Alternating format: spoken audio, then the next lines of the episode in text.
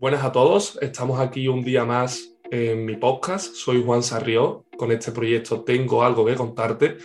Hoy la verdad que estoy muy contento porque hoy comienza un nuevo apartado del podcast que para mí es muy importante y creo que también lo va a ser para todos vosotros, ya que a partir de ahora voy a traer a personas con una gran carrera y unos conocimientos de los que podemos aprender y modelar todos juntos y esto lo voy a hacer para traer una charla sobre temas que pueden servir para nuestro propio desarrollo como personas. Y este es el caso del invitado de hoy, del primer invitado del programa, del que tengo un gran honor y le agradezco profundamente que se acerque a nuestro podcast y compartamos una charla. Es el caso de Gabriel García de Oro, que ha publicado más de 40 libros, sobre todo de literatura infantil y de crecimiento personal, también es columnista en medios de comunicación como Cuerpo y Mente o El País.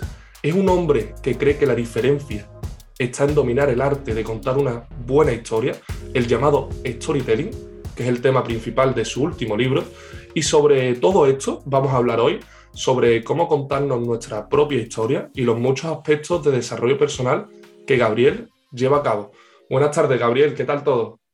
Hola, buenas tardes. Pues nada, muy bien. Aquí encantado de inaugurar esta, esta nueva etapa de tu podcast. Te deseo mucha suerte ya para empezar. Muchísimas gracias. Yo encantado que, estemos por aquí, que tengamos una, charla y como, como hablo con algunos conocidos, pues lo primero es que creo que voy a aprender yo mucho de esta charla y que, que después pues todos los oyentes que, vengan aquí también podrán aprender. Así que lo primero que, para enganchar al oyente, lo, que, lo primero que me gustaría es que te presentases tú mismo eh, ya que son tantas las cosas que realizas que de esta manera, pues todo aquel que, no te conozca, pues pueda ser consciente de, a quién está escuchando. Bueno, pues eh, a ver si a veces contarse uno mismo es lo más complicado. ¿eh? Es mucho más fácil contar historias para los demás que a veces contarse la suya. Hablaremos seguro que saldrá este tema a lo largo del podcast.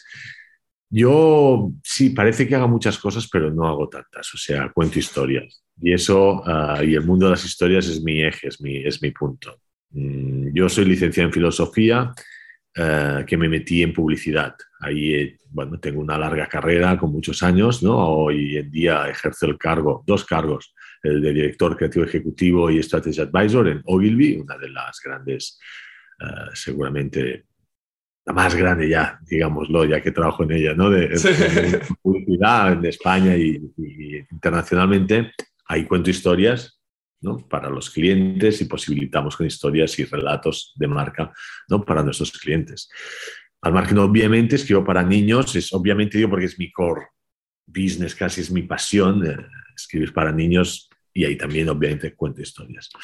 En los artículos comparto historias que he visto por ahí que a lo mejor pues interesan, sobre todo en Cuerpo-Mente, donde tengo una sección, ¿no? la sección Camino, con la que clausura la revista cada número bimensual. Luego además me, me certifiqué en coaching con la Escuela Europea de Coaching, que al final dices, ¿y esto qué tiene que ver? Pues también detectar qué historias está contando el coachee, que decimos nosotros, el, el cliente, para aquellos que no estén a lo mejor en ese lenguaje. Enfocados qué historias se cuentan, si le posibilitan esas historias, si le están imposibilitando, detectarlas y acompañarle a ver qué se puede contar, qué tipo de protagonista debería ser para alcanzar los, los, los objetivos o las metas. Eso es mi unión. Al final, fíjate, historias clientes, historias niños, historias de, de, de, vida y al margen, pues formaciones y tal, de storytelling. Y vale decir que ahora también he puesto en marcha Fantástica Storytelling School, que es una escuela en la que eso vamos a, formar integralmente acerca del storytelling. Una palabra extraña, storytelling, a veces nos suena muy anglosajón y tal, pero es contar historias, lo que hemos dicho. Tanto también habrá de capacitación para tu trabajo, incluso una presentación, ¿eh? que una presentación nos puede costar, oye, ¿qué cuento en esta presentación? O qué historia me estoy contando o de crecimiento personal en ese universo. Fantástica Storytelling School, si quiere entrar ya, hago mi momento de publicidad. Soy publicista, Juan, entonces ahí siempre hago. claro que sí, claro que sí, hombre, sí. Como estamos viendo, es todo relacionado con las historias. Y, de esta escuela quería, eh, vamos a hablar un poco más adelante. Veo perfecto que lo hayas introducido ya, ¿eh? un poco más adelante, pues veremos cómo Gabriel pues, nos cuenta un poco más. Y obviamente recomendamos eh, todos los libros de Gabriel, su escuela, y estamos aquí, como habéis visto, para hablar de las historias, ese poder que podéis ver en esta charla, pues el poder que ha tenido tanto en la vida de Gabriel, tanto personal como profesional, y puede tener en la vida de cada uno.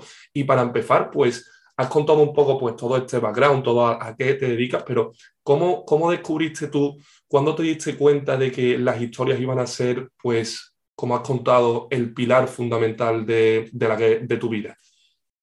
La verdad es que poco a poco, o sea, ahora te lo he contado todo así, parece que haya un plan detrás, pero la verdad es que la vida me, lo ha ido poniendo adelante. Yo siempre he amado las historias, desde pequeño he leído las historias propiamente de ficción, Luego eso me llevó, bueno, a, crear, como te he dicho, para marcas y tal. Y luego sí que hay un momento importante en mi vida cuando decido, tampoco pensándolo mucho, eh, pero decido hacer coaching, pero que me, me, falta algo, ¿no? Y capacitarme ahí en, esa disciplina y en la Escuela Europea de Coaching que, bueno, tiene un background muy filosófico también, tal, digo, pero si esto es lo mismo, pero si estamos hablando de lo mismo, si yo lo que hago, mi pasión de contar cuentos, de, escribir libros para niños, de, marca y todo eso, pero si esto es para las personas también. Y ahí hay ese, ese clic, ese pequeño clic, y, y, me doy cuenta de que si siempre he estado haciendo lo mismo, o sea, una cosa es que siempre lo haya hecho y otra cosa es darse cuenta y darse cuenta para poder contar, que es una de las cosas fundamentales, ¿no? Que y, ahí, pues desde ahí ahora me cuento, pero las historias, los libros, las, películas incluso, los, los manga, los cómics, todo eso, es que aún hoy, o sea, es, soy... Me gusta evitar esas ficciones. Claro, es tu pasión, pero hubo un momento en el que, como tú dices, te dio un clic y ya lo convertiste pues en ese, en, en ese estilo de vida, te formaste y a día de hoy te sigue, sigue siendo coach eh, con personas y sigues ayudando a la gente de manera personal. Sí, hago algunas sesiones. La verdad es que no ejerzo mucho porque ahora estoy muy centrado en nunca olvidar la, la, conexión que me da escribir para niños. Eso me obligo a, a, hacer espacio en la agenda para poder escribir para niños porque me, me conecta con el niño interior y eso es muy importante para la creatividad, para mi salud mental, para todo. O sea, eso es, es como el que los runners, ¿no? Que dicen, yo si no voy a correr, pues estoy mal. Pues lo mismo, no, no corro, hago muguendo, eso sí, una, un arte marcial. Ah, eso ya hablaremos de acaso. Sí, sí, También, sí. No, naranja, pero poco a poco. Pero, pero sí, es, es es, una maravilla porque al final solo me interesan las historias y veo que el mundo está formado por historias, tu vida está formada por historias. Claro, es lo que queremos, es lo que queremos transmitir hoy, ese, ese poder de las historias en, el mundo y en la vida de, cada persona. Y mm, algo que me parece em, mm, muy interesante, porque además me parece muy bonito eh, ser escritor de libros dirigidos a niños, ¿no? En esa etapa tan en el que el, el niño puede abrir tanto la mente, en el que va a ser una esponja, cuando los niños, no sé si has tenido alguna conexión con algún niño que, te haya leído, eh, ¿qué se siente cuando un niño pues, te dice, oye, tu libro, o que ves que en un niño ha podido ese libro pues, gustarle, no sé si has tenido así alguna experiencia, pues me parece algo, pues un mundo súper bonito, el de la niñez. Sí, la verdad es que hago bastantes encuentros con colegios, ¿no? Con muchos, muchos encuentros. La conexión es maravillosa. Eh, sientes además que hay alguien al otro lado. Cuando uno está escribiendo un libro, estás ahí tú encerrado con tu ordenador ahí, ¿no? En tu mundo y te diriges a tu niño interior porque tampoco no hay nadie ahí delante, ¿no? Eh, entonces, cuando sales y realmente ese texto ha llegado y te dicen que este es el primer libro que me he leído y me ha gustado muchísimo o lo que fuera, pues eso es, es, es maravilloso y dices, wow, y te da esa energía para, para seguir haciendo. Claro, ese contacto con los niños tiene que ser súper, o sea, creo que con cualquier persona, pero más con un niño, ¿no? Que tienen esa ternura, está en un momento, tiene que ser un contacto pues muy noble, muy, muy real, que sabes lo que, que lo que te esté transmitiendo es totalmente verdad.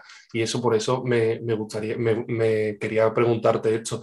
Y dirigiéndonos un poco más al grano, para que el oyente se identifique un poco más, si, si tuviéramos que definir la historia, ya que hoy vamos a hablar de, las historias, ¿qué sería una historia? ¿Cuál sería su definición?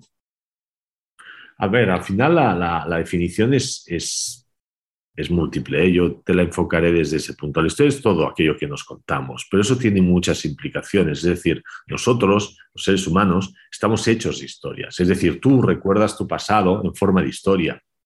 Pues ahora acabo de contar un poco mi historia del pasado. Yo hice esto y te podía, mira, pues me puse ahí. Eso es una historia, es un relato que incluso podía escribirse, ¿no? De hecho, una autobiografía sería eso, rememorar esa historia. También nos ubicamos en el presente, en el aquí y ahora, en quién está siendo aquí y ahora, en forma de historia, ¿no? Pues oye, yo soy Juan, estoy inaugurando esto, yo voy a hacer este podcast, lo que sea, ¿no? Es, eso es una historia también con su introducción, nudo y con su desenlace hacer. Pero lo más importante de esto de las historias es que también nos podemos proyectar al futuro en forma de historia. Es decir, quién quiero ser, dónde quiero llegar, qué ha de suceder para que puedas planificar de alguna manera, puedes crear tu propia historia. Entonces, al final, las historias forman parte de nosotros y las historias, más que verdaderas o falsas, que a veces es un concepto a veces muy binario, es si son capacitadoras o imposibilitadoras. Si yo me cuento que yo soy una persona que, imagínate, que presenta mal en público, y me lo creo y me lo cuento a mí mismo y creo realmente que no me sale bien, entonces yo entro en el mundo, entro a esa nueva presentación delante de un cliente nervioso, atorado, me va a salir mal, el resultado va a ser ese seguramente, esa historia la voy a cumplir. Si, por ejemplo, dices, bueno, pero si tú realmente no se te da muy bien presentar en público, tampoco vale engañarse, no, pero yo me puedo contar otras cosas, obviamente que no sean muy distantes a mí, que sean verosímiles, la verosimilitud de la historia, no hace falta, yo soy un crack, no, pero puedes decir, oye, mira, a pesar, me puedo contar esto, a pesar de que, bueno, que, que, no se me da muy bien, estoy practicando y cada nueva presentación es una posibilidad para mejorar. Fíjate cómo cambia que yo me cuente esto, porque yo entraré a la sala de reuniones o donde sea de, otra manera, con otras emociones, que ahí está el poder de las historias, seguramente hablaremos, de conectar emocionalmente con los demás. Eso es el universo de las historias tal como yo lo veo. ¿eh? Y no sé si tú estarás eh, en, este, en este tema, pero creo que algo que nos limita mucho en las historias es ese propio pesimismo que podemos llegar a introducir en las historias y cómo nos puede limitar. Totalmente. La, las historias tienen una función, sobre todo las personales, nos imposibilitan, no nos capacitan, nos limitan, no nos dan la posibilidad, el poder, ¿no? Fíjate que, que poder en, nuestra lengua, en español, es ser capaz de. No poder, ¿no? Cuando puedes, eres capaz de. Cuanto más eres capaz, más poder tienes. Muchas historias que nos contamos simplemente lo que hacen es que no seamos capaces de, porque ya es que ni lo intentas, ¿no? Ya fracasamos en intentarlo, ya no es que ni fracasemos, es que fracasamos en el intento y esto no puede ser. Si somos conscientes de eso, ok, vale, le pongo luz a eso, me lo puedo mirar, incluso lo puedo escribir, es decir, ¿cómo me lo puedo contar de otra manera esto? ¿Esto se puede contar de otra manera? ¿Qué, qué protagonista puedo llegar a ser para conseguir ese objetivo? ¿Eh? Haciendo un poco en el ejemplo que decíamos de las presentaciones, pues si tú ya te estás limitando diciendo que eres un patán, que no sabe presentar, que esto va a salir fatal, que te van a echar del trabajo porque es que tal, pues ya vas a entrar tan nervioso que vas a imposibilitarte. Si tú reconfiguras esa historia, como las historias al final, y ahora me voy a poner un poco filosóficos, si me permites, ¿no? Son actos lingüísticos, ¿no? Son actos lingüísticos que nos impactan mucho, pero se pueden reconstruir también lingüísticamente, podemos intervenir lingüísticamente en ellas y de ese lenguaje podemos capacitarnos para, bueno, para conseguir o estar más cerca de esa vida deseada, como mínimo. Claro, pues que esto que comentas me parece realmente interesante y que puede servir de ayuda. Y vemos como tú con las historias pues siempre has estado mm, relacionado con una transformación personal, con un desarrollo personal. Y lo primero que, me gustaría preguntarte es, ¿qué es el desarrollo personal para ti y cómo lo has vivido interiormente? Para mí el, desarrollo personal no, significa otra cosa o, no está muy lejos de lo que te decía antes, ¿no? que practico muriendo. ¿no? A mis años ya, fíjate, podría haber dicho, uy, a mi edad ya no puedo empezar, nunca había hecho un arte marcial, ¿no? Eh, no ya no puedo, ¿cómo que no? Yo no sé dónde llegaré, no, sé si llegaré a ser sensei, no lo sé ni me interesa ahora. ¿no? Cada parte del camino es una parte del camino. Pero al final, ¿qué me están enseñando ahí? Ah, yo tengo un cuerpo con dos movimientos ¿no? y un espíritu que lo mueve, llámalo como quieras, ¿no? y a, irlo educando, ¿no? a ir sacando todo lo que mi cuerpo, mi coordinación, ¿no? mis golpeos, mis esquivas tienen por ofrecer, porque está ahí, Es el desarrollo, es desarrollar algo que tienes, no es una invención personal. Si se llama desarrollo personal es porque hay cosas que tenemos, simplemente las de ir desplegando, ¿no? Como dice Hegel, ¿no? El despliegue del espíritu. Pues ese espíritu se va desplegando y vas viendo que tienes mucho más. Tienes muchas más herramientas. Las herramientas, ¿qué pasa con ellas? Las hemos de afilar, las hemos de cuidar, incluso las podemos meter en una caja y podemos adquirir otras herramientas. Y eso es siempre parte de la conciencia, de decir, oye, esto es así. Y mira, te diré una cosa, me da igual que sea así o no. Si funciona, mejor, ¿no? Si te funciona a ti, mejor. Y sobre todo evitar estar en el mundo de una manera, ¿sabes? Más acorde con tu ser. Fíjate, Heidegger nos decía que el ser humano es el, único animal, el único ser, eh, valga la redundancia, que se ha de hacer cargo de su ser. ¿no? Tú te has de hacer cargo de tu ser. Tal vez los animales y tal, no sé si se han de hacer cargo de eso, pero tú has de desarrollar, has de... ¿no? Y él dice, ¿por qué te has de hacer cargo de, de tu ser? Porque somos seres conscientes de que van a morir, ese ser consciente para la muerte de lo que nos habla Heidegger. Claro, cuando tú eres consciente de esto, de esa limitación que tenemos, si te haces cargo de cómo lo soluciona él, con una vida con propósito. Avanzar en tu propósito, ese es el desarrollo personal. ¿Por qué? Porque si tú ya te identificas en tu propósito, te haces cargo de tu ser y construyes una vida propicia, que dice, una vida que te es propia, propia y propicia. Ya para vivir otras vidas, mejor vivir la tuya, ¿no? Incluso totalmente. las tuyas, porque no hace falta, leía una frase de Nottebohm, un escritor de, Países Bajos, si ahora no recuerdo mal, no que dice la transmigración de las almas sucede, pero sucede en la misma vida. Uno puede ir cambiando, desarrollándose, ¿no? Eh, configurándose de nuevo. No somos cosas estancas. Y eso es para mí el desarrollo personal, ese devenir del ser. Ahí ya no voy a hablar de Heráclito, que si no ya eso parecerá filosofía. no, pero muy, es muy interesante porque porque al final el desarrollo personal, que hablamos mucho en este proyecto y que, y que es muy necesario en la vida de cada persona, es lo que tú comentas, es ser consciente de tu propia realidad y ver qué puedes mejorar con aquello que tienes. Me he quedado con eso, esa frase que has dicho, porque creo que es esencial. Al final creo que si nos vamos quitando capas, nos vamos autoconociendo, podemos desarrollarnos de una manera real y ser más conscientes en nuestra vida pues tú hablabas antes de esas limitaciones, pues quitarnos esas limitaciones, expandirnos, contarnos nuestra propia historia de manera real y empezar a construir una nueva de cara, de cara al futuro. Y relacionado con esto, ¿cómo, ¿cómo podemos autoconocernos mejor a través de estas historias que nos contamos? Bueno, otra vez dando luz a ellas, una bonita manera de dar luz es sacarlas de dentro hay una manera que nos sirve a los seres humanos para sacarlas de dentro, que es escribiéndolas, escribiéndolas.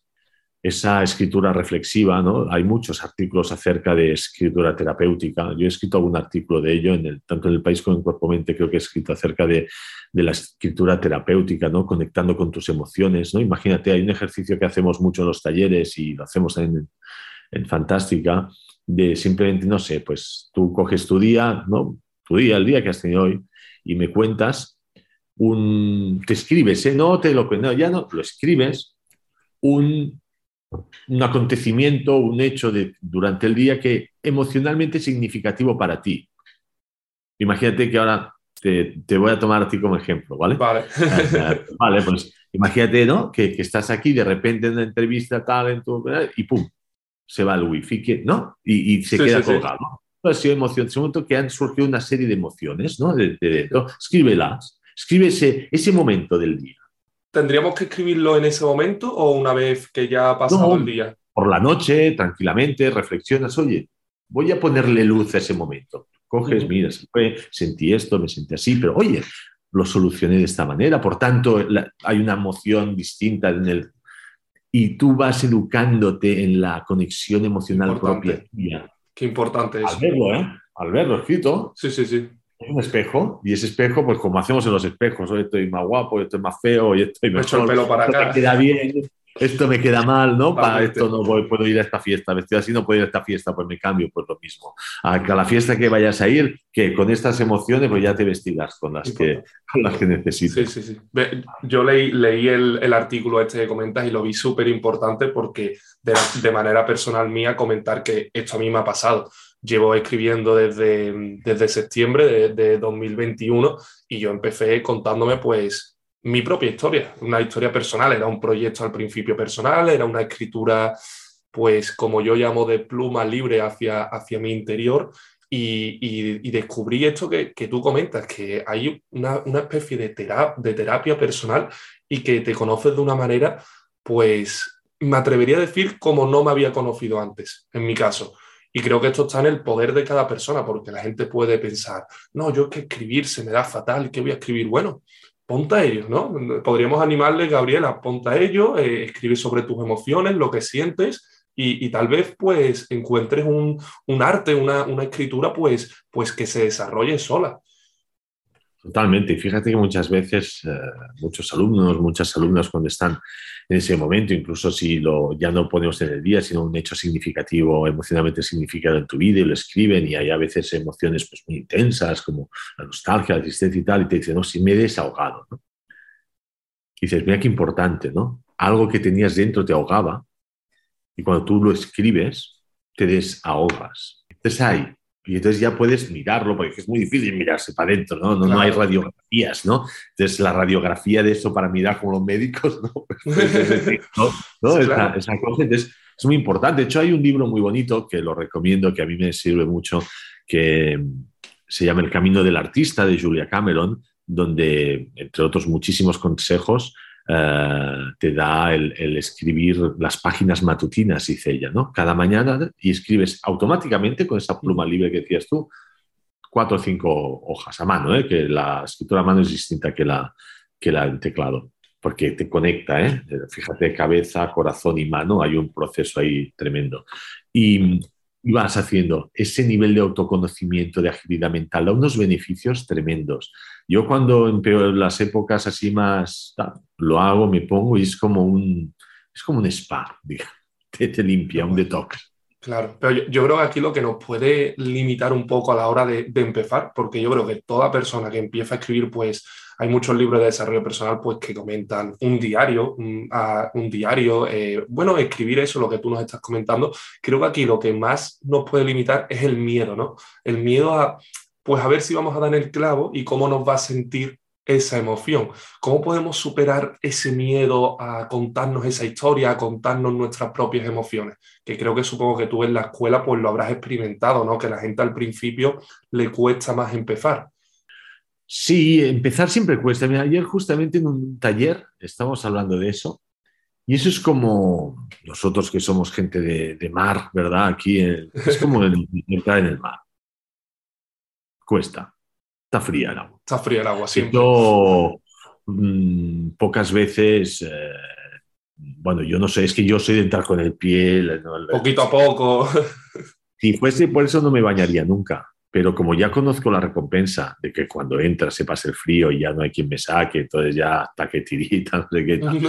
Hay que pensar en la recompensa, en lo que te va a dar. Esa, em, y seguramente, si dejamos que el miedo no nos deje hacer cosas, Hay, hay, una frase bonita también que el otro día la leía, ¿no? que, eh, de Brother, que es una escuela de creativos con la que colaboró mucho, muy de cada publicidad y, otras cosas, que decía que el, cuidado con los miedos porque te roban los sueños, ¿verdad? Entonces, a ver cuántos, vale, ok que tengas miedo, es muy lícito tener miedo, pero hay que profundizar ¿no? sobre el miedo. Em, y ahí, pues también nos iría muy bien el ámbito de la conciencia emocional y las emociones también entendidas como storytelling, ¿no? Las emociones y ahora no voy a hacer aquí nada, tampoco voy a desarrollar mucho el concepto, pero quedémonos con que nos cuentan algo del mundo, son una información que nos cuentan del mundo de nosotros mismos importantes y las podemos deconstruir con una historia también. ¿Qué nos cuenta la emoción del miedo? La historia del miedo nos cuenta lo siguiente, hay algo ahí que puede herirme. Cuando tú tienes miedo, estás en un parking y no sé qué oscuro y ves una sombra, coño, ese miedo, piensas que te puede hacer daño. Incluso si te dicen, venga, venga, Juan, escala esta montaña eh, sin cuerdas ni nada, con un escalador, vaya ahí un desafío que puede ir, puede caer y puede hacer mucho daño. Ok, ¿qué te puede hacer, qué te puede dañar de hacer esa, esas páginas matutinas? Analízalo, pregúntate, hazte una pregunta poderosa. ¿Para qué no lo estás haciendo? ¿Qué crees que pones a salvo Si yo no escalo una montaña sin preparación, me estoy poniendo a salvo a mí porque no tengo las capacidades necesarias. Como, vale, ok, tiene su lógica. Pero para escribir, ¿qué, temes que te va a dañar ahí? Ahí empiezan muchas cosas. Y ahí puedes des, bueno, desentrañar ese miedo y usarlo a tu favor. El miedo te da una información muy valiosa. Pues le haces un interrogatorio a tu propio miedo y ya verás que harás las paces con tu miedo y escribirás como, como un loco o como una loca, que es la mejor manera de escribir, claro. Claro, porque aquí entraría otro aspecto que creo que es fundamental en nuestro desarrollo personal, que es el poder de las preguntas que nos hacemos. ¿Cómo nos, ¿Cómo nos, pueden transformar esas preguntas que nos hacemos y la diferencia que, pueda, que puede residir entre hacernos un tipo de preguntas u otra? En el mundo del coach, del, coaching y tal, distinguimos mucho entre preguntas poderosas y las preguntas que no son poderosas. Y todo esto, toda historia, todo storyteller, todo contador de historias empieza con una pregunta cuando crea su historia. ¿Qué pasaría si hay un monstruo que no sé qué? Esas preguntas, uy, es una invitación a la imaginación. El what if es el qué pasaría si es una herramienta que usan todos los creadores de historias para ver, vale, ¿qué pasaría si en lugar de, yo qué sé, de caperucita ir por el bosque, es el lobo. El lobo es el bueno y la caperucita. Bueno, eso te da una invitación a fantasía pero es que también para nosotros mismos, otra herramienta que podemos usar del storytelling más puro y duro de ficción. ¿no? ¿Por qué? Porque esas preguntas abiertas te dan posibilidades. Y eso impacta incluso en la educación. Yo tengo un hijo de nueve años ¿no? y yo aprendí el coaching que cuando le preguntas qué tal ha ido el cole, no le preguntes qué tal ha ido el cole, porque ¿qué tal ha ido el cole? Bien, ¿verdad? Eso no es una pregunta. Era bien, aunque me haya pasado fatal. En cambio, si dices, yo acostumbro a preguntarle de esta manera, ¿no?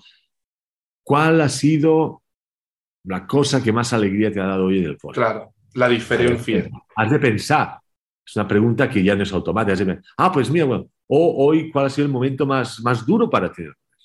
Claro, la respuesta va a ser muy diferente. Una respuesta automática ante una respuesta real, por decirlo así.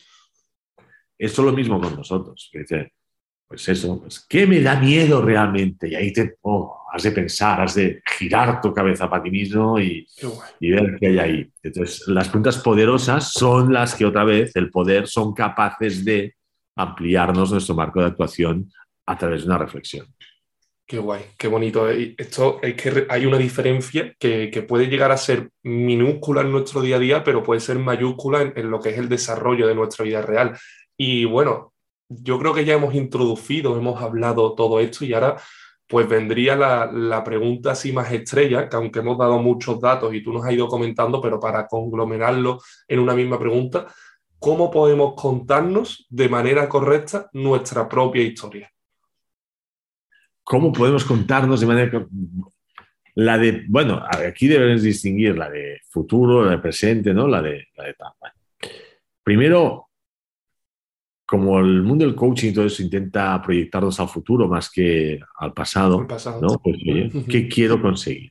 ¿no? Pues imagínate que bueno, pues yo me gustaría conseguir eso, ¿vale? Ok. ¿Qué debe suceder en la introducción de esa historia para que suceda esto? ¿No? ¿Dónde estás? ¿Qué crees que te vas a encontrar a mitad y qué desafíos te puedes encontrar? Prepararte esa historia y conectar con esas emociones. Ahí hay un esquema interesante que a lo mejor los puede servir a las personas que nos escuchen, ¿no? que, es, que lo usa, por ejemplo, Emma Coates, que es una de Pixar, una crack de Pixar, una guionista que escribió 22 claves para escribir un guion de cine. ¿no? Guión de cine, porque lo podemos aplicar en esta vida.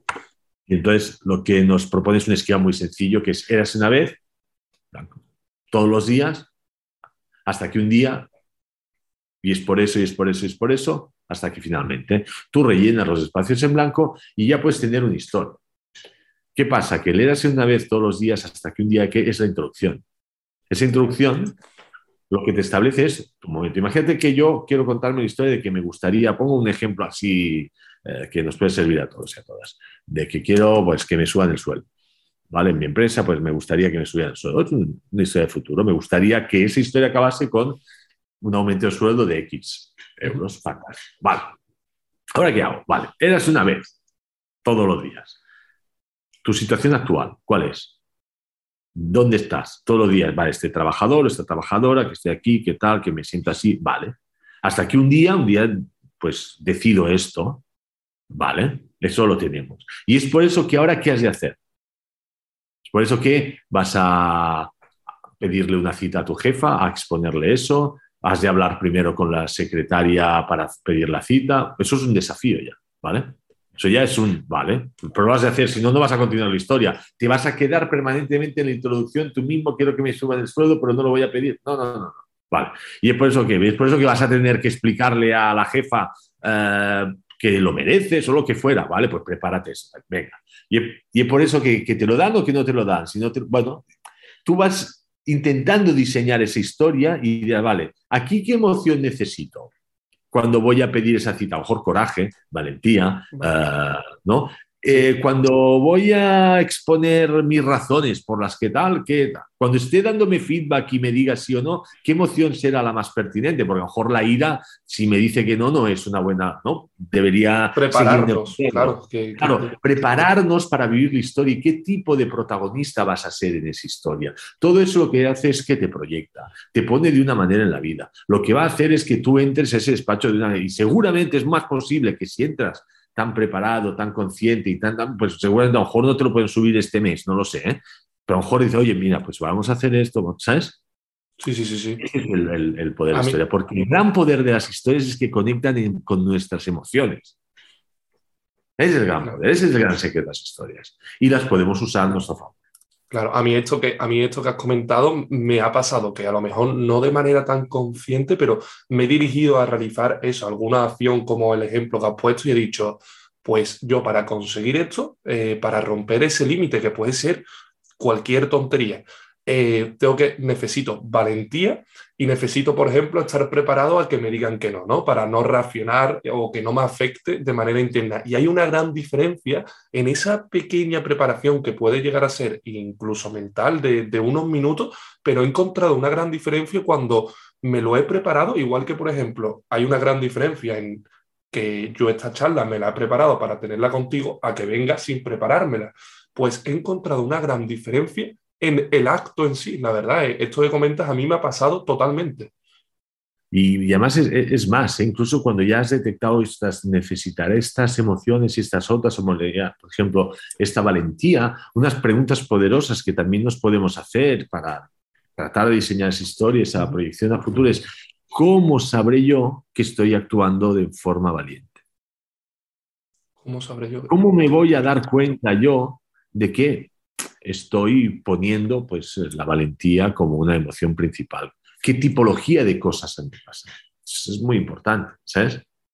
Porque entonces tú mismo te das una brújula, te das, tú te podrás autocorregir y podrás crecer, ¿no? Eh, autocorrigiéndote y tú eres tu universo. Claro, pero en estas emociones yo creo que también hay, nos pasa a todos que estamos a expensas de, de estas emociones, ¿no? Que muchas veces pues queremos controlar o nos afecta mucho esa propia emoción. Muchas veces no habría que buscar, pues, dejar o intentar que esa emoción no nos afecte tanto. No, las, no las, obviamente las, las, las, emociones es un mundo maravilloso, ¿eh? Eh, pero son, nos dan información, nos dan información. Entonces, no las podemos negar, no las bueno, está claro que si eh, de repente, ¿no? En esa reunión, pues yo qué sé, pues la chilla, no sé, pues puedo, ¿no? Habrá una emoción que, que me va. Otra cosa es que yo sea capaz de navegar esa emoción y transicionarla a la que a mí me interesa y no dejarme llevar por ella. Una cosa es que tú puedas hablar contigo mismo de las emociones, mira, pues ahora he sentido miedo, simplemente por esto, por lo otro, y la transicionas. Y otra cosa es dejar que la emoción hable por ti, que eso es distinto. Uno puede sentir ira, enfado, enojo, puedes enfadarte y tú hablar contigo mismo, tener un diálogo, qué es lo que te está enfadando, cuál es la información que te está dando enfado, o ya dejar ese secuestro del propio enfado y que el enfado hable por ti. Entonces ahí ya tienes un problema, pero ya no eres tú, y es tu enfado que habla por ti. Y ahí ya se puede liar parda, que se diría. Totalmente, totalmente. claro, hay una gran diferencia entre saber conocerla, ¿no? A lo mejor lo que no hay que hacer es renegar de ella porque esa propia negación no nos puede sentar bien, pero sí hablarnos a nosotros mismos, conocernos y no, claro, y lo que tú comentas, no contestar o no hacer que esa emoción tenga poder sobre nosotros, sino reinar nosotros sobre ella. Claro, claro. Es, que no, somos esclavos, claro. Vale, vale, vale. Y otra cosa que, quería tratar es, en nuestro propio camino, eh, podemos mm, llegar a querer hacer muchas muchas cosas en poco tiempo, ¿no? En este desarrollo personal que estamos comentando, en estas propias historias que nos vamos contando. Y ¿por qué crees que nos estresamos mucho al, no hacer nada, ¿no? Eh, al, mm, ¿Cómo podemos usar, pues, yo creo que esto puede llegar a ser, pues, parte del aburrimiento, ¿no? Que, yo creo que muchas veces está, tiene un, está mal concebido y esta pregunta viene a raíz de, una, de un artículo que, que leí tuyo también. ¿Cómo podemos usar ese, ese aburrimiento para conocernos mejor también de esta manera? Bueno, el aburrimiento es una emoción maravillosa también, eh, que nos da mucha información. El aburrimiento, la historia que te cuenta el aburrimiento es, no, no hay nada de mí aquí, no, me, encuentro nada de mí aquí, en esta película, en esta reunión, en esta persona, por tanto me desconecto, estoy ausente. ¿no? El aburrimiento te hace estar así, ausente, no, hay nada de mí aquí. La gran pregunta es, vale, ¿dónde está eso de ti? Si no está aquí, ¿dónde está? ¿Y por qué no vas a buscarlo? Si, no, si lo detectas, pues ves a buscarlo, pues vale, pues dejas de estar ahí si puedes, ¿no? A lo mejor estás en una reunión, incluso en una reunión, imagínate que es una reunión de trabajo y te aburres y no hay nada de, ti aquí. Hombre, si no hay nada de ti aquí, a lo mejor no sabes verlo. Si realmente ese aburrimiento se sucede y en tu trabajo no hay nada de ti, a lo mejor deberías cambiar de trabajo. Porque, te, ¿sabes? Pues el aburrimiento nos impulsa a buscar esos lugares, esas relaciones, lo que sea, donde sí que nos podemos encontrar. Es una, emoción que es una información valiosísima, como todas, pero seguramente una de las más valiosas es el aburrimiento. Y, del aburrimiento surge el arte, surge la filosofía, surge la, surge la reflexión. Es una gran puerta artística el aburrimiento. Yo tengo una gran eh, capacidad de aburrimiento eh, y por eso intento no aburrirme nunca o no lo soporto. claro.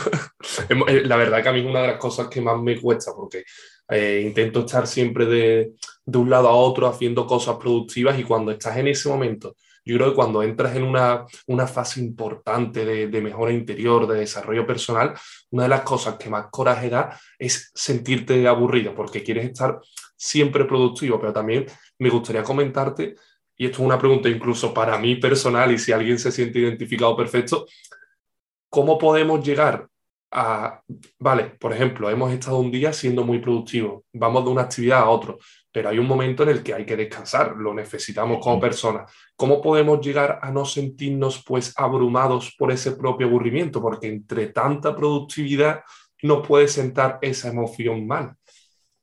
Bueno, aquí habría que distinguir, ¿no? Y habría que seguramente coachear. O sea, el afán de productividad habría que ver para qué. ¿No? ¿Para qué uno hace tantas cosas?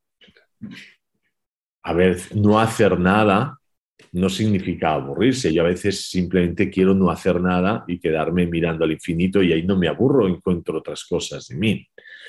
Si el silencio y el poder estar con uno mismo, ¿no? Como con esa pareja con la que estás realmente bien, con la que no hace falta hacer nada ni hace falta hablar, simplemente estar, simplemente estar. Esos momentos también son bonitos. Si uno no puede estar quieto. Una cosa es la inquietud, que es muy bonita, otra cosa es no poder estar quieto con uno mismo. Ahí son, son dos cosas diferentes. Eh, bueno, ¿para qué haces tanto?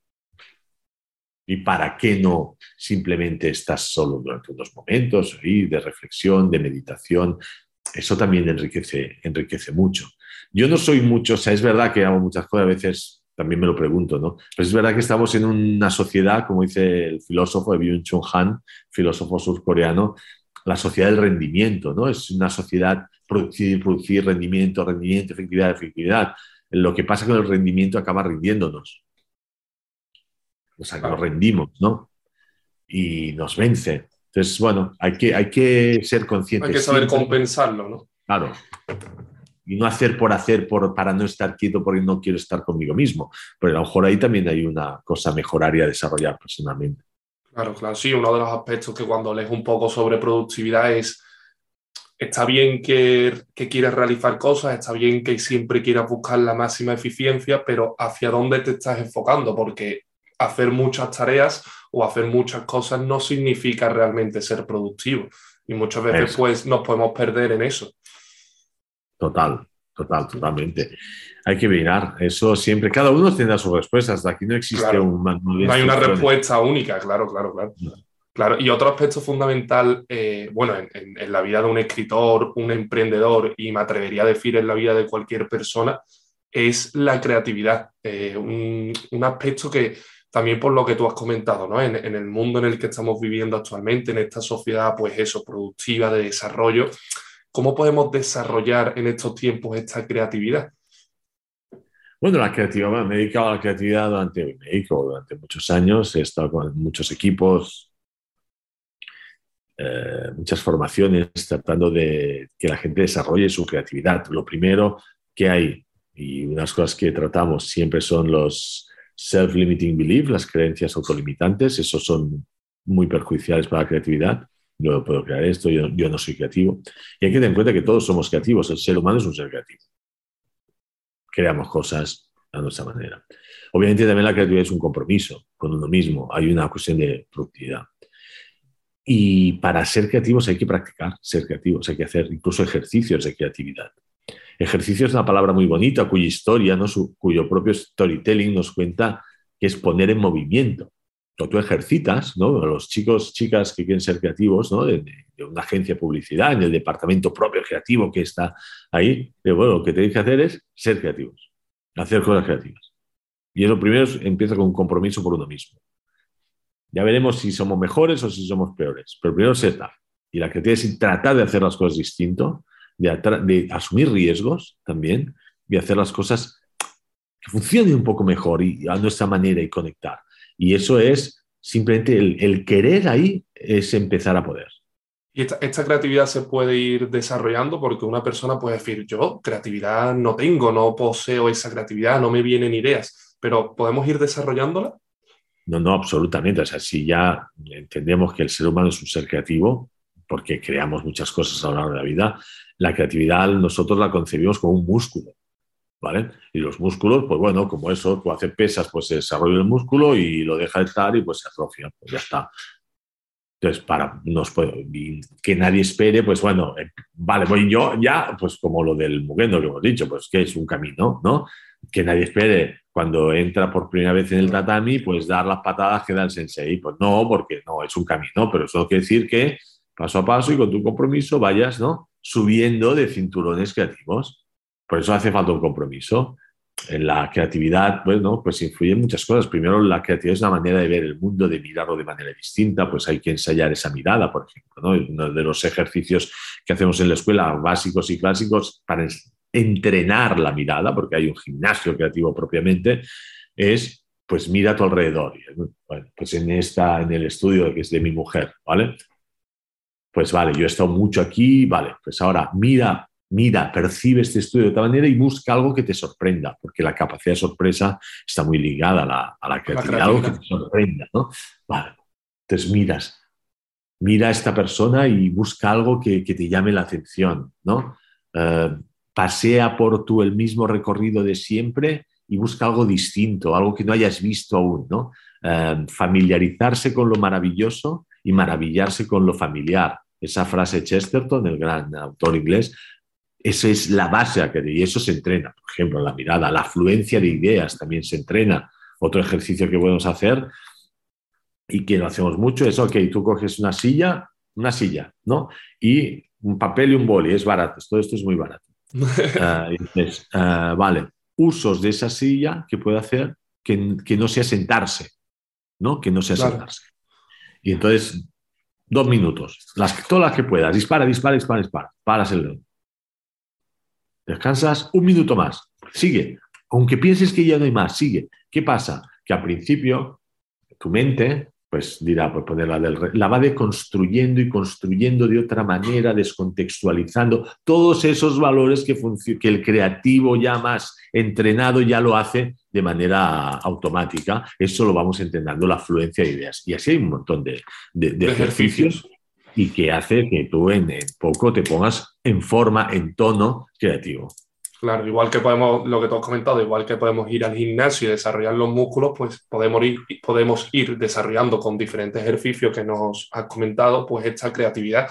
Y mm, bueno, al, ser yo un amante, un amante de, la escritura eh, y al ser tu escritor, no puedo desaprovechar la oportunidad de que cuentes un poco, si, si puedes, pues el proceso de escritura que, que tienes. Bueno, siempre es escribir es, un lugar solitario siempre, ¿no? Siempre empiezas con algo. Eh, una motivación, una idea, un destello, un, algo que, te interesa hablar de ello. Em, y eso va tomando forma. Obviamente luego intentas, pues como lo, que hemos dicho, aquí qué va a pasar, introducción, nudes, pero muy, muy. Yo, yo escribo así, ¿eh? y luego hay un momento y dices, vale, ya más o menos tal, el personaje, usas el, empieza a dar vida, pero luego has de elegir ese mundo que no existe, ¿eh? de levantar solo con palabras que se van a convertir en sonidos, en gustos, en sabores, en acciones en la cabeza del lector, si es que hay suerte. Entonces, pues no queda otra que empezar a escribir y sentarte. Tienes pensado, Saramago decía que a la página en blanco no se llega vacío, tienes panoramas, algunas notas, tienes, si me gustaría que pasase esto, tienes una especie de, de, clímax. Yo normalmente no lo tengo todo cerrado, cerrado, es que esto tiene más cerrado. Yo también confío mucho en el devenir, en que, pero no hay otra que escribir, sentarte y escribir. Y a ver si vas entrando en ese universo, si van tomando vida esos personajes, si, ¿sabes? Pero para escribir lo que hay que hacer lo que decía, lo que decía Stephen King en su libro. Hay un libro maravilloso de Stephen King que se llama Mientras escribo, donde él te dice todo, bueno, cómo escribe, lo que tal. Su, su proceso. Sí, su proceso es fantástico. Él dice, para escribir hace falta dos cosas, escribir mucho y leer mucho. Ya está. En fin, en fin, ya está. Es un hombre que escribe mucho realmente, ¿eh? que realmente saca libros avanzados y muy, muy buenos. O sea, y entonces te pones y ahí vas descubriéndote, retrocediendo, que sí, que no, y es, y es, y es fantástico. Pero sentarse delante de, del teclado y teclear, eso no te lo quita nadie. ¿eh? Claro, claro. Y en esto, en esto que has comentado, que también es necesario mucho eh, la lectura, ¿cuáles, ¿cuáles serían tus, tus libros más, más influyentes así en, en tu vida? Bueno, la verdad es que a mí eh, leo de todo y me ha influenciado desde la ciencia ficción que me encanta y te hablo aquí de, pues obviamente de Asimov, de Clark, Fundación de Asimov me encanta, pero cita con rama de Arthur C. Clarke, pero también Matheson, El Soy Leyenda, todo este universo. Luego los clásicos, como puede ser Charles Dickens, a mí es un autor que me apasiona, intento volver a él y o sea, David Copperfield cada X tiempo, ¿no? Uh, pero también la literatura infantil. Yo leo mucha literatura infantil y voy a, levantar la bandera de la literatura infantil, eh, porque hay joyas maravillosas, ¿no? Como yo sé, el Doctor Seuss con su Cuando el Grinch robó la Navidad, es una maravilla de álbum, como uh, Jumanji, que es un álbum ilustrado, que luego se hace la película. Hace la película, sí, sí, sí. Van Alman, que también es fantástico, Polar Express, el mismo autor, o William Stake, que es el que te hace uh, Shrek, ¿no? Que también se hace película. Todos esos son libros infantiles, ¿eh? Maravillosos. También está Arnold Lovell con su sopa de ratones o, el búho en casa. Todo eso me ha influenciado un montón. Y yo te diré que la literatura infantil, obviamente Roald Dahl, uh, Ende, todos estos, ya no tengo uno, a veces, ¿cuál es tu escritor favorito? Es que tengo, es que no puedo elegir, es que es un universo de, de gente maravillosa que, que, me ha influenciado un montón, ¿no? Claro, claro. todo lo que me influencia. Son una cantidad de libros que te han influenciado y que, y que te habrán enseñado mucho, supongo. Claro, ahí están los maestros, las maestras que te enseñan, y no sé, Margaret Atwood, por ejemplo, Ursula K. Eh, Octavia Butler, todos estos me, me... Cada descubrimiento es un nuevo maestro, una nueva maestra. Claro, qué, bien. A mí es que me, apasionan los libros y es una parte súper súper importante de, de, mi vida y por eso, por eso te quería comentar. Y mm, bueno, hablando también de libros, en tu último libro, que, que se llama Taller de Story y Coaching, el poder de las historias al servicio de tu crecimiento personal, que desde aquí recomendamos a todos los oyentes. y bueno, que trata sobre todo esto que estamos hablando, pues cuéntanos un poco sobre tu último libro para que podamos conocerlo y nos entren ganas de comprarlo. Bueno, espero que, el, que el podcast haya surgido efecto, ¿no? Y habla de todo esto habla, empezamos con, todas las herramientas y cómo pulirlas, cómo, ¿no? cómo descubrirlas, es decir, quitarles esa cobertura que a lo mejor por el día a día, la rutina, lo que se están ahí, pero las tenemos, ¿no? Cómo la creatividad es importante y la podemos entrenar y hay muchos ejercicios, por eso se llama taller de story coaching, cómo ensayar esa mirada, la frente. ¿No? Luego, todas esas estructuras narrativas que nos pueden ayudar a proyectarnos, a reexplicarnos el pasado, a reubicarnos en el presente contándonos cosas que nos posibiliten. Pues al final es un recorrido de, un taller de story coaching, que son, son cursos que, que, que, voy dando, que la gente se impacta, porque son cosas que conocemos. Pues nadie se siente extraño. Cuando yo, por ejemplo, te he dicho el poder de las emociones también, ¿no? y la conexión emocional, se trata mucho en el libro, ¿no? pero cuando yo te digo que el miedo se puede, tiene ese storytelling propiamente, nadie dice, ay, no, yo el miedo lo siento como, no, sí, claro, es así, no, no, no es nada nuevo, simplemente pone luz y conciencia para que lo puedas usar a tu favor. Ese poder de las historias al servicio de tu crecimiento personal, pues es tal cual, es una promesa ¿no? Ese título, ese subtítulo es una promesa que espero haber cumplido a lo largo del libro y espero que, la, verdad que el título es súper llamativo y que, y que seguro que, que, la gente se va a encontrar con, con ese poder de las historias personal. Y, y, este libro ha sido, ha sido el último que, que has escrito. Eh, ¿Has escrito alguno más de, desarrollo personal como tanto como este libro o los demás han sido un poco más de literatura infantil? yo casi todo es de literatura infantil y, juvenil algo. Sí que tengo algunos otros libros ya que tienen sus años, como La empresa fabulosa, en el cual hablaba del mundo de la empresa a través de las fábulas y cosas, historias populares y cómo las podíamos aplicar, pues bueno, al, devenir, sobrevivir o desarrollo en la propia empresa. Eh, hice uno, pero yo soy muy futbolero, yo soy socio del español. Eh, toda mi familia somos del español, me gusta mucho el fútbol, si no es imposible ser del español, ¿verdad?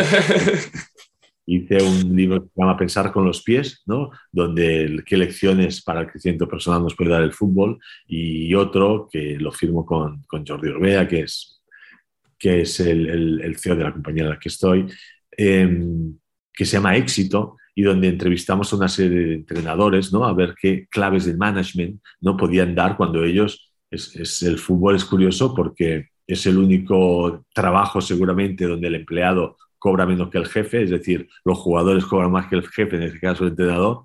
Todos son millonarios y lo sabe poner a sudar y a correr y a sacrificarse a meter la pierna a ver si se lesionan o no. O sea, a nivel de management me parecía muy interesante. ¿no? Y ahí hay, hay, entrevistas pues, a gente como incluso Guardiola y, y, gente así pues, que te dan sus claves de liderazgo. Sí, sobre, sobre, sobre ese último libro que nos has comentado, te quería, te quería preguntar, porque yo también soy muy futbolero, en mi caso soy del Betis, y, y, bueno, pues nos enfrentamos ahora. Nos enfrentamos, sí, sí, sí. Hoy, hoy, además, hoy a las nueve de la noche. Nos vais a meter una paliza, nos vais a meter una paliza que yo tengo. Yo estoy pendiente de la Copa, que es ahora el sorteo también, aquí los amantes del fútbol también, y, y, me llamó mucho la atención cómo, cómo, eso, cómo se relaciona el fútbol y cómo, y cómo vemos cómo con cada aspecto de la vida, ¿no? porque para mí el desarrollo personal, antes que hemos dado su definición, para mí el desarrollo personal tiene tantos aspectos como los propios aspectos que tiene la vida y cómo podemos aprender, bueno, digo incluso porque una persona puede decir, bueno, el fútbol, pero claro, lo que tú comentas, ese, ese liderazgo que debe de tener pues el entrenador con unos jugadores que, que tal vez pues sea complicado dirigir con esos sueldos tan altos y vemos cómo podemos aprender ese desarrollo personal en todos los aspectos de la vida. Totalmente, el, fútbol es una gran metáfora de la, de la, vida. Hay una historia muy bonita que la cuento por algún libro, no me acuerdo dónde, la saqué de Jodorowsky, el gran Alejandro Jodorowsky, que hay una relación muy interesante entre, entre el fútbol y el tarot. El tarot. Eh, sí, dice, dice la leyenda, cuenta la leyenda que el, bueno, que el, tarot se creó, ¿no? Cuando, a ver si lo cuento bien, ¿no? Pues los tres grandes, las tres grandes religiones, ¿no? Se unieron previendo que venían tiempos, pues, más de oscuridad, más de, de no respetarse entre religiones, pues los místicos de cada una de las religiones, el Islam, el judaísmo, del catolicismo, del cristianismo, pues encerraron ¿no? ciertos secretos de la vida en un juego, el tarot, porque ahí pensaban que, pasaría desapercibido. Entonces eso, ese juego con esos misterios y esos secretos de vida pues fue evolucionando. Hasta que los Rosacruz, Inglaterra, ¿no? pensaron que había que volver a ocultar esos secretos, esos secretos místicos en otro juego, porque ya no funcionaba, porque se había popularizado mucho y no sé qué. Entonces crearon el fútbol. Entonces, después del fútbol tiene el tapete, el tapete del fútbol propiamente, el, donde se juega el fútbol, tiene las mismas proporciones que una carta del tarot. Se lee como una carta del tarot, es decir, hay las esquinas, si sabes un poco de tarot, bueno, cómo se lee las esquinas, el centro con el gran ojo. Hay 22 jugadores en el terreno de juego, que son los 22 arcanos mayores, ¿vale? Y hay un devenir de la vida donde la pelota entra y el centro. Bueno, hay toda una historia acerca del tarot y el fútbol y por eso nos atrapa tanto. Cuenta la leyenda. Cuenta la leyenda, sí, sí. No, conocía yo esto. Qué interesante. Es una de la vida, ¿no? Es un sí, de la vida. Y 90 minutos, como la vida, la edad, de una edad más o menos bien, ¿no? 90 años ya es y como en el devenir, ¿no? La mitad de la vida, los 45 años, los cambios que va sucediendo. Bueno, que hay toda una historia de vida ahí es interesante. Súper interesante, sí, sí, sí. Y bueno, antes pues nos has contado un poco de, la escuela, de que, es fantástica Storytelling School. Eh, es la primera escuela dedicada a la formación integral de storytelling y está orientada a la transformación de personas y, negocios, ¿no? Y me gustaría pues em, que nos contaras un poco, que ya lo has hecho, pero que nos contaras un poco más de esta escuela también la recomendamos quien quiera ingresar en ella y, sobre todo, pues, ¿qué enseñáis en ella? Y, si nos puedes comentar, ya te lo conglomero todo en la misma pregunta, pues alguna historia de, alguna transformación o algunas cosas que hayan pasado, pues, emocionantes o porque siempre que estás enseñando a las personas eh, su desarrollo, pues ocurren cosas eh, preciosas y por si puedes comentar por aquí una. Pues mira, la Fantástica Storytelling School ya nace de, su propio nombre, Fantástica, viene por esa frase de Novalis, el poeta alemán, ¿no? que dice, si, hubiésemos, si tuviésemos y dispusiésemos de una fantástica, como tenemos una aritmética, una lógica, ¿no? habríamos aprendido el arte de inventar. ¿No? Esa frase maravillosa de Novalis la recoge uno de mis grandes influenciadores, ¿no? Gianni Rodari, autor de literatura infantil y juvenil, pedagogo, un tío muy interesante, autor de La gramática de la fantasía, libro muy recomendable. Y dice, ostras, pues hace el arte de intentar, ¿no? Entonces, como Gianni Rodari me encanta, Novalis me encanta, y te digo, hostia, pues una escuela de eso porque es así, porque no es una fantasía que te aleja de la realidad, es usar esa fantasía para impactar en la realidad es un acercamiento a la realidad. ¿no? Y entonces eso es el storytelling. No se trata de ficción, que también, sino cómo desde esa ficción podemos impactar en la realidad, cómo usando las herramientas de la ficción podemos impactar en la realidad y en nuestra realidad. En nuestra realidad como personas, pero también como negocios. Obviamente en un negocio, pues hay, bueno, tienen muchos problemas de desarrollo de qué cuento, qué estoy contando, qué están contando mi cliente de ti, ¿no? Porque genera los relatos, generan reputación, generan pertenencia, generan posibilidades, ¿no? Y entonces, es, eso es esa formación integral que tanto es en, empresas propiamente como en talleres y ahora sacaremos los cursos online y, bla, bla, bla. Eso es, la escuela y quien esté interesado puede visitar fantástica.com, fantasticastorytelling.com, si lo buscas estará Google siempre chiva. ¿no? Y, en tanto que historias de transformación, pues, pues mucha gente que, bueno, yo me acuerdo en un, alumno que tenía tal, pues que por una charla de, una hora que di, un, pequeño taller en la facultad, cambió de carrera, se dedicó a creatividad, ahora está triunfando en, en Berlín, creo, como creativo y iba dirigido ahí. No, es que es lo que yo quiero, ¿no? Ese impacto cuando te lo dicen, te comentan, te escriben un mail, eso es maravilloso. inspirar a los demás Ah, que inspirar significa dar ala a los propios sueños, ¿no? dar, dar viento, soplar en esas alas para que ese barco llegue a su destino, eso es algo impagable. Todas las personas que os dedicáis a la formación de, de, esta manera, yo creo que ese impacto que podéis llegar a ver en las personas es con lo, lo más importante y con lo que os tenéis que quedar y lo que también tiene que, que transformar vuestra propia vida, ¿no? Ver ese propio impacto y ese ejemplo, ¿no?